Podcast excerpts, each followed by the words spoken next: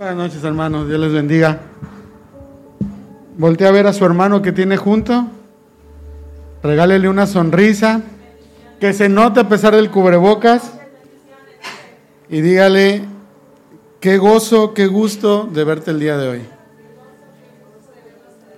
Sabes, hermano, muchas veces llegamos y pensamos que todos venimos en la misma sintonía, todos venimos en, la, en el mismo estado de ánimo, pero muchas veces no expresamos lo que sentimos y a lo mejor hoy venimos un poquito cargados y la sonrisa del hermano, la sonrisa de tu hermano, el que te diga qué gozo y qué gusto de verte, te levanta.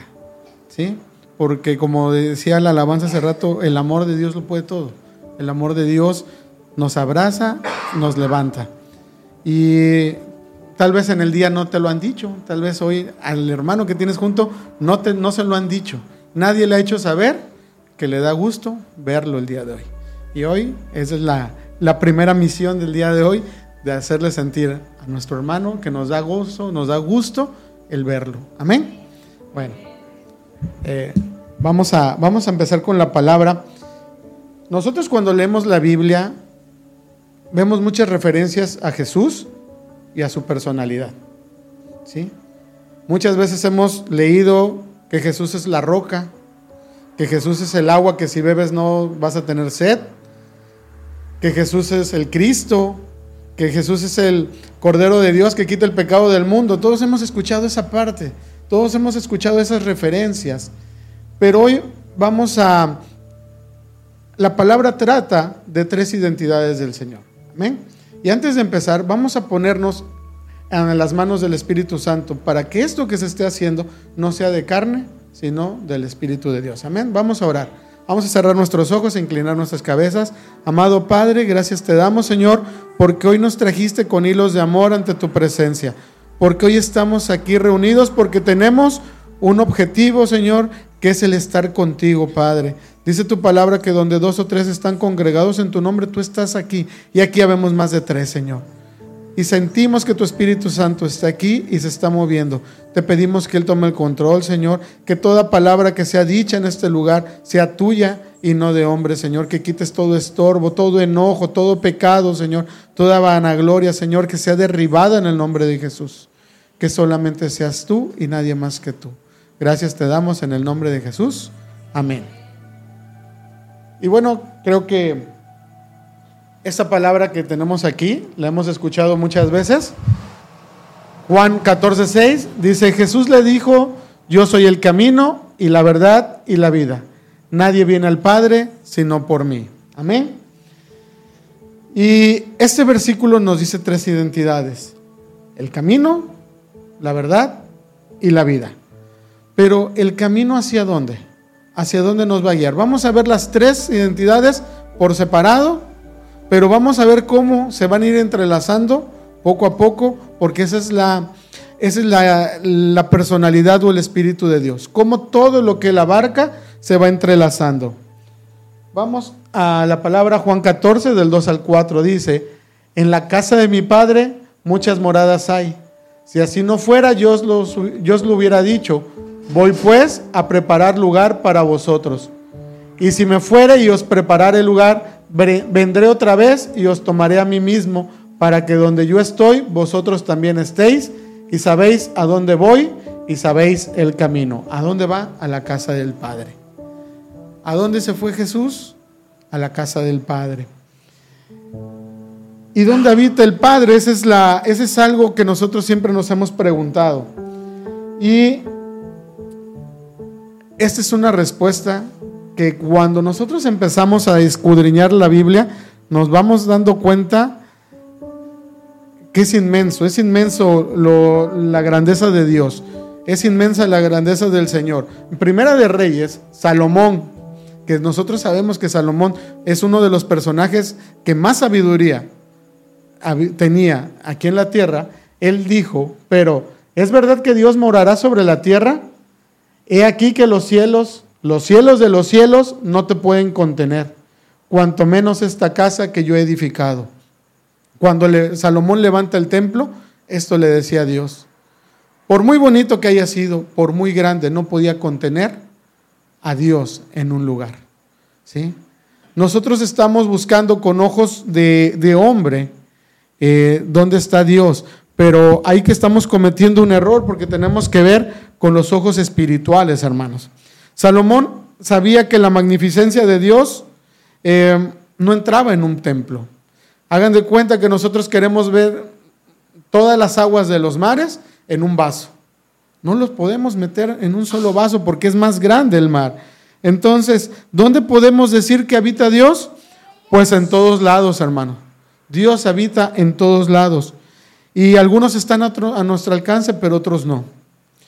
¿Como cuáles? Bueno, un error que cometemos muchas veces es imaginar eh, a Dios en algo que nosotros podamos entender, algo que nosotros veamos y digamos, sí es cierto, ahí está Dios. Muchas veces, a lo largo de nuestra vida, lo quisimos ver en un crucifijo, en una estampita, en una imagen, en una imagen de yeso, en un edificio. Pero esta manera de pensar nos aleja del verdadero lugar donde tenemos que mirar. Hace unos días veía yo una, una entrevista que le hacían a, un obispo de, de, la iglesia tradicional, donde estaban hablando, de, ya ven que hace poquito falleció Benedicto XVI, y estaban hablando de cómo hubo un momento que hubo dos papas en la iglesia, en la iglesia católica. Y aunque uno era el que estaba en el cargo, el otro era emérito, pero vivían los dos, estaban los dos al mismo tiempo. Y me llamó la atención cuando este obispo dice, es que cómo puedes pensar tú que la esposa, que es la iglesia, va a tener dos esposos. Y yo, espérate, espérate, espérate. O sea, estás diciendo que estás comparando a dos hombres con Dios porque nuestro esposo es Dios, no es el hombre. Pero nuestros ojos quieren ver algo físico, quieren algo, ver algo que pueda palpar, que pueda sentir, que pueda tener una explicación. Y esto no es así, hermanos. Es algo completamente distinto. Vamos a Primera de Corintios 3:16 y la palabra dice, ¿no sabéis que sois templo de Dios y que el Espíritu de Dios mora en vosotros? Dios habita en nosotros, hermanos. No tenemos que estar buscando afuera. No tenemos que estar buscando una señal de, mira, aquí en esta, eh, eh, aquí se quemó y mira la imagen que quedó. Eso es, eso es un error. Tenemos que buscar en nosotros. El mundo ha levantado tantos ídolos, hermanos, por la incapacidad de ver en otra dirección. Queremos ver de aquí para allá, cuando a Dios lo tenemos que buscar en el interior. ¿Sí? Entonces, ¿por qué no podemos ver esa parte? ¿Por qué no podemos ver a Dios? ¿Por qué en nuestra búsqueda nunca buscamos en el interior? Bueno, vamos a la palabra en Isaías 57, 15. Dice el Señor, porque así dijo el alto y sublime, el que habita la eternidad y cuyo nombre es el santo. Yo habito en la altura y la santidad, y con el quebrantado y humilde de espíritu, para hacer vivir el espíritu de los humildes y para vivificar el corazón de los quebrantados, hermanos. Aquí vemos esta respuesta, porque muchas veces no podemos ver a Dios, porque muchas veces lo queremos buscar en otros lados y no aquí, porque debemos dejarnos quebrantar, porque aquí lo dice la palabra. Yo habito en la altura y en la santidad y con el quebrantado, y muchas veces no permitimos que el Señor nos quebrante. A la primera acción que hace el Señor para, nos, para que nosotros seamos transformados, como el alfarero que rompe para volver a crear, nosotros nos vamos, nosotros nos alejamos y decimos, esto yo ya no lo quiero, esto ¿por qué tiene que ser así? Porque lo dice la palabra, ¿sí? Porque tenemos que ser quebrantados, pero también dice la palabra que tenemos que tener un espíritu de humildad. Tenemos que ser humildes de espíritu. ¿Y cómo logramos esta parte? Bueno, es aquí donde encontramos una explicación a lo que leímos en un inicio. Una de las primeras identidades que vimos del Señor, de Jesucristo, es que Él es el camino. Y aquí es donde nosotros vamos a encontrar por qué Él es el camino. Vamos a Colosenses 2, del 9 al 10. Dice, porque en Él habita corporalmente toda la plenitud de la deidad, y vosotros estáis completos en Él, que es la cabeza de todo principado y potestad. ¿En dónde está depositada toda la deidad de Dios? en Jesucristo. Por eso Él es el camino. Toda plenitud de Dios habita en Cristo. Entonces, si queremos tener ese espíritu humilde, si queremos dejarnos ser quebrantados, debemos de aprender de Él. Nosotros aquí en la iglesia, quienes ocupan algún cargo de líder, quienes ocupan algún cargo como un pastor, como un servidor, no son el ejemplo. Nosotros no somos el ejemplo. Nosotros nos tenemos que hacer a un lado porque el ejemplo es Cristo. Él es la cabeza. No debemos de desviar nuestra mirada si alguien, por mucha admiración que le tengamos, por muchas cualidades que le veamos a la persona, nunca se va a comparar con Jesús porque Jesús, en él habita toda la deidad de Dios. Amén. Bueno, vamos a, a Filipenses 2, versículos del 5 al 8. Dice, haya pues en vosotros este sentir que hubo también en Cristo Jesús, el cual siendo en forma de Dios, no estimó el ser igual a Dios como cosa a que aferrarse, sino que se despojó a sí mismo, tomando forma de siervo, hecho semejante a los hombres, y estando en la condición de hombre, se humilló a sí mismo, haciéndose obediente hasta la muerte y muerte de cruz. Amén. Jesús siendo Dios mismo hecho carne para que habitara aquí en la tierra, él no estimaba ser igual a Dios. Él no se comparaba con Dios, él siempre le dio lugar al Padre. Él siempre habló de su Padre con un orgullo, con un amor, que a pesar que era lo mismo, él no se pudo poner en su lugar porque él sabía que él iba a ser la cabeza de la iglesia y el camino y el ejemplo que tenemos nosotros. Dice entonces, ¿por qué nosotros, cuando nosotros empezamos a asistir a una iglesia, empezamos a tomar una Biblia, empezamos a servir, nos queremos poner en el lugar de Dios? Y esto no debe ser así. Nos sentimos santos cuando esto se aleja mucho de la realidad. Tenemos que voltear a Cristo como nuestro modelo, porque, como lo dice la palabra, es el camino para tener ese espíritu de humildad. No podemos tener ese espíritu de humildad si no ponemos los ojos en Cristo. ¿Qué hizo Jesús? Pues él servía. Él le lavaba los pies a sus discípulos. Él repartió el pan en la última cena. Él organizaba cómo tenían que hacer las cosas. Él era el primero en llegar, él el último en irse, era el primero en orar, empezar a orar y era el último en terminar en orar. Era la, la persona que más ayunó. Él siempre fue ejemplo y siempre lo hizo por los demás. Pero no solamente esto, hermanos. Dice la palabra que él también fue obediente hasta la muerte y muerte de cruz. Él sabía lo que tenía que hacer, él sabía lo que Dios tenía deparado para él. Imagínense que a nosotros nos digan, vas a servir y vas a servir hasta la muerte. Qué difícil va a ser decir sí, yo voy.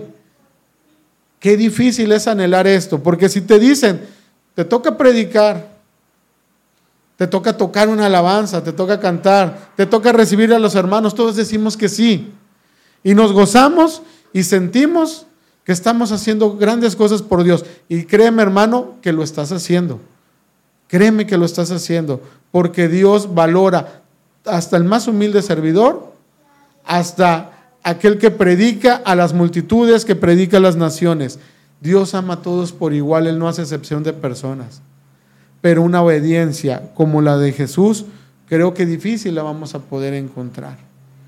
Porque a él le dijo el Padre que tenía que ir a la cruz. Y él en su oración decía, si es tu voluntad, quita de mí esto. Pero si no, que se cumpla. Y se cumplió. Y él fue clavado en la cruz por nosotros. Porque sabía el Señor que necesitaba ese sacrificio para que nosotros para que nosotros fuéramos libres, para que nosotros pudiéramos tener ese acceso a la libertad que Dios nos promete. Amén. Él obedeció hasta el final de sus días. Y no por, no, esto no quiere decir que hasta que él murió obedeció, no. Él obedeció hasta el momento en el que el padre le dijo, tienes que subir, tienes que ser clavado porque así lo requiero, pero después de eso tu tarea continúa. Y él siguió obedeciendo. ¿Y cuántos nosotros podemos despojarnos? Imagínense él teniendo un reino en otro lado, lo abandonó para venir acá. ¿Cuántos de nosotros podemos despojarnos de lo material, del tiempo, ¿sí? de la comodidad para pasar un tiempo con Dios? Muchas veces tenemos que ir a un servicio y, ah, bueno, hoy no voy, hoy tengo mucha flojera porque ayer estuvimos trabajando, limpiamos la casa, estamos cansados, hoy no voy. Hoy hermano que este, necesitamos un aporte para la obra porque hay que llevar alguna bendición a un lugar. Ah, no, pues me pasé toda la quincena trabajando como para venir a entregarlo.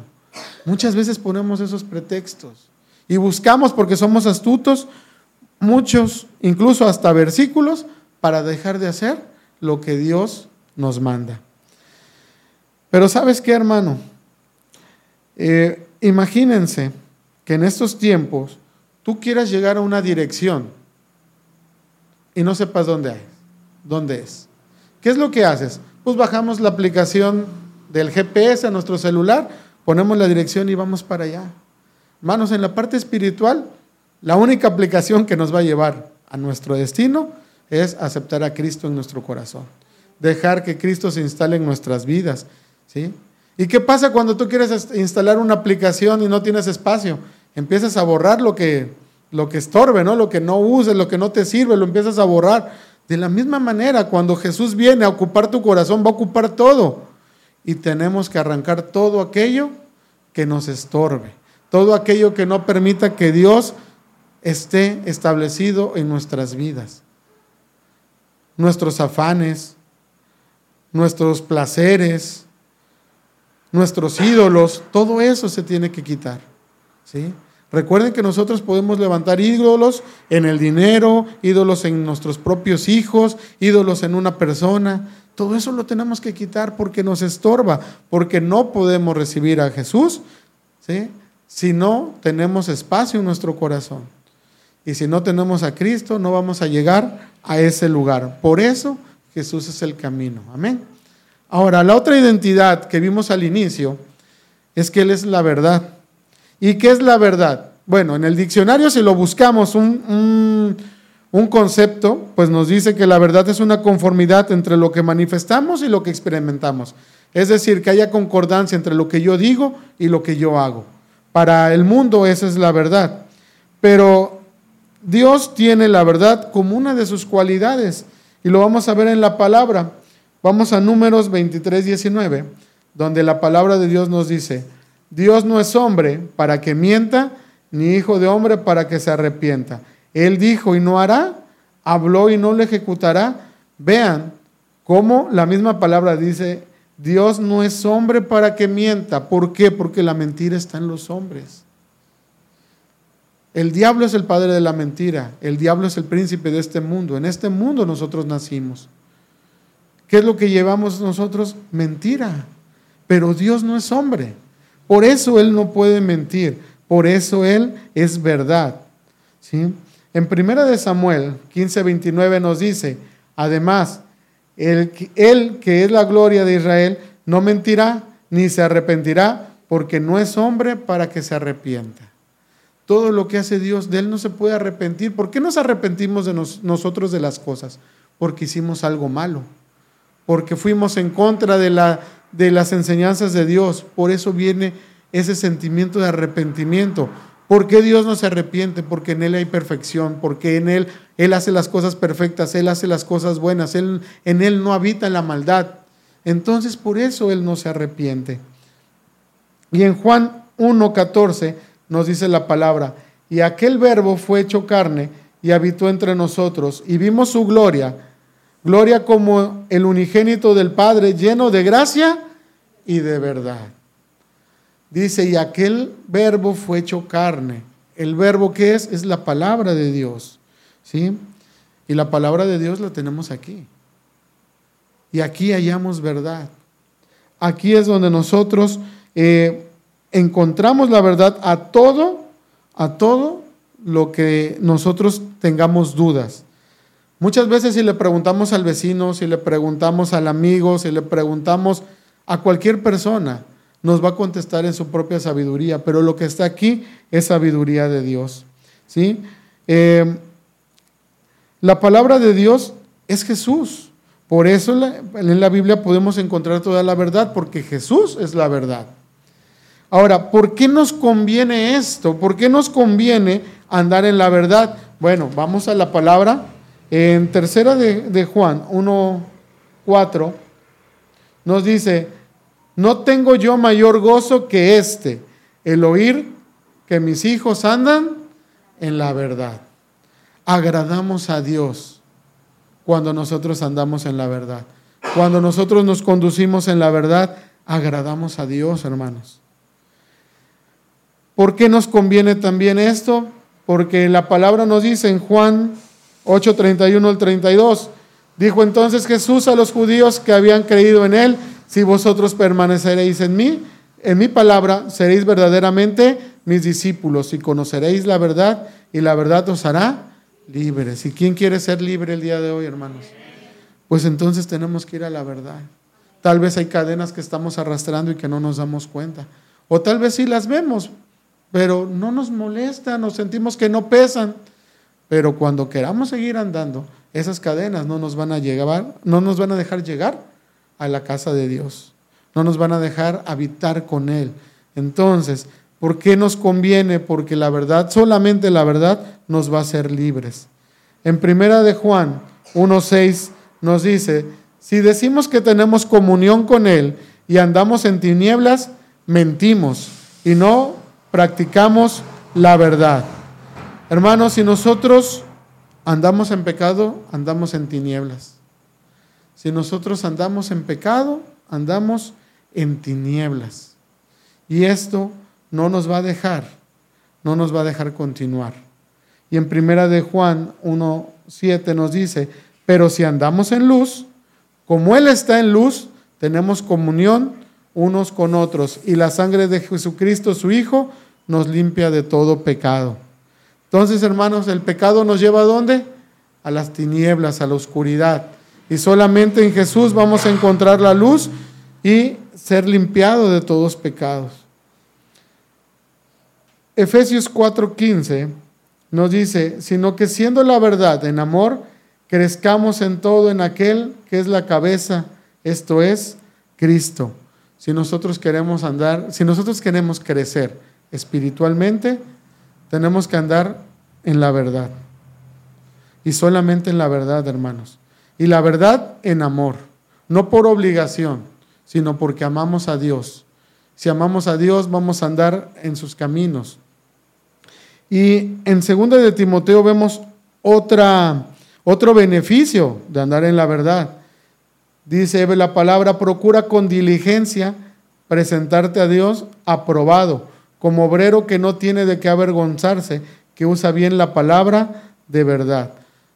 Cuando lleguemos ante la presencia de Dios, vamos a buscar esa aprobación.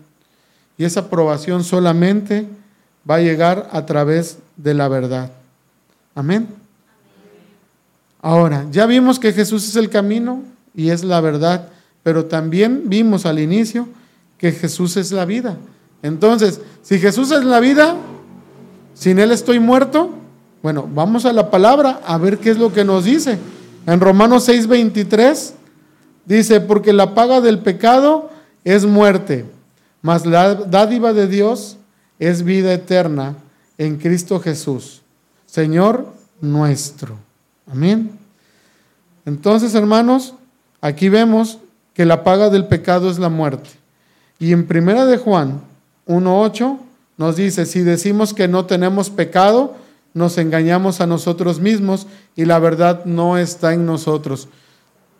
¿Recuerdan ese pasaje donde trajeron a Jesús a la mujer adúltera? Y él, ¿qué fue lo que dijo? Todos los que se la llevaron le querían poner una trampa para que la condenara de acuerdo a la ley del hombre. Pero él que dijo, el que esté libre de pecado, que tire la primera piedra. Y después, ¿qué le preguntó a la mujer? ¿Dónde están los que te condenaban? ninguno estaba ahí. ¿Por qué? Porque cuando somos confrontados con la verdad, llegamos a esta parte, que todos somos pecadores, todos. Para Dios no hay pecado pequeño, no hay pecado grande, todos pecamos. Entonces, todos andamos en pecado, por lo tanto, la paga del pecado es la muerte.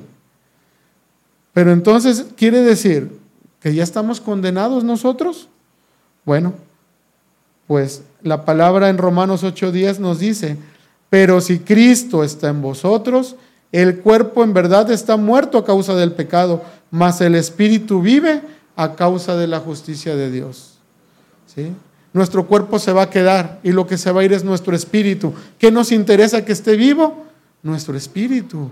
Entonces en Jesús hallamos vida. En Jesús hallamos el camino, en Jesús hallamos la verdad y eso nos va a llevar a la vida. Solo hay vida si Cristo está en nosotros, porque lo dice ahí, si Cristo está en vosotros, si no estamos en Cristo no puede haber.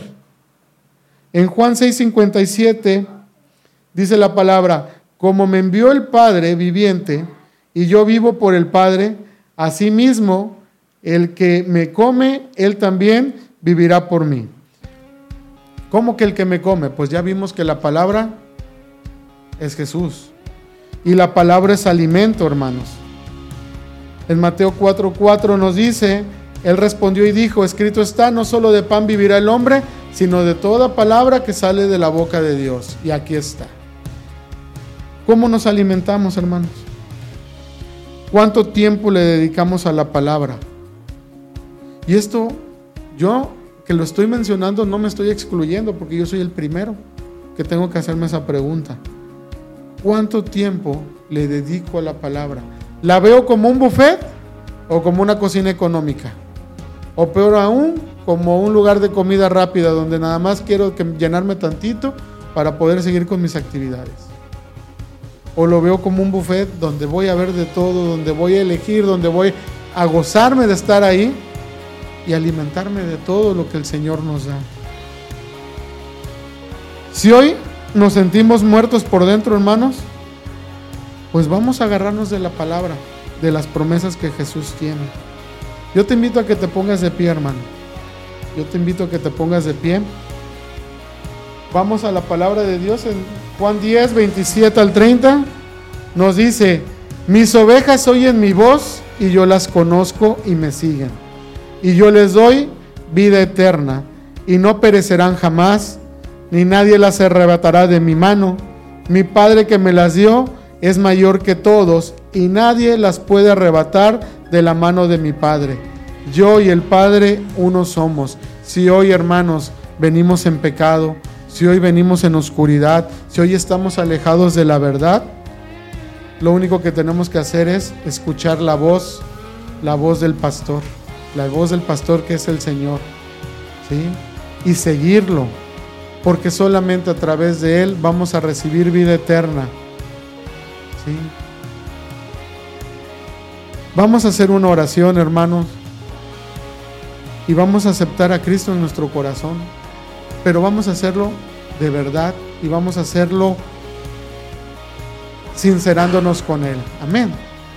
Vamos a cerrar nuestros ojos. Amado Padre Celestial, yo te doy gracias, Señor por la palabra que hoy has traído a mi vida, Señor. Gracias, Padre, porque esta semilla, Señor, es la que yo necesitaba, Padre, para poder dar fruto y buen fruto, Señor. Padre, no permitas que me sea arrebatada por el enemigo, Señor.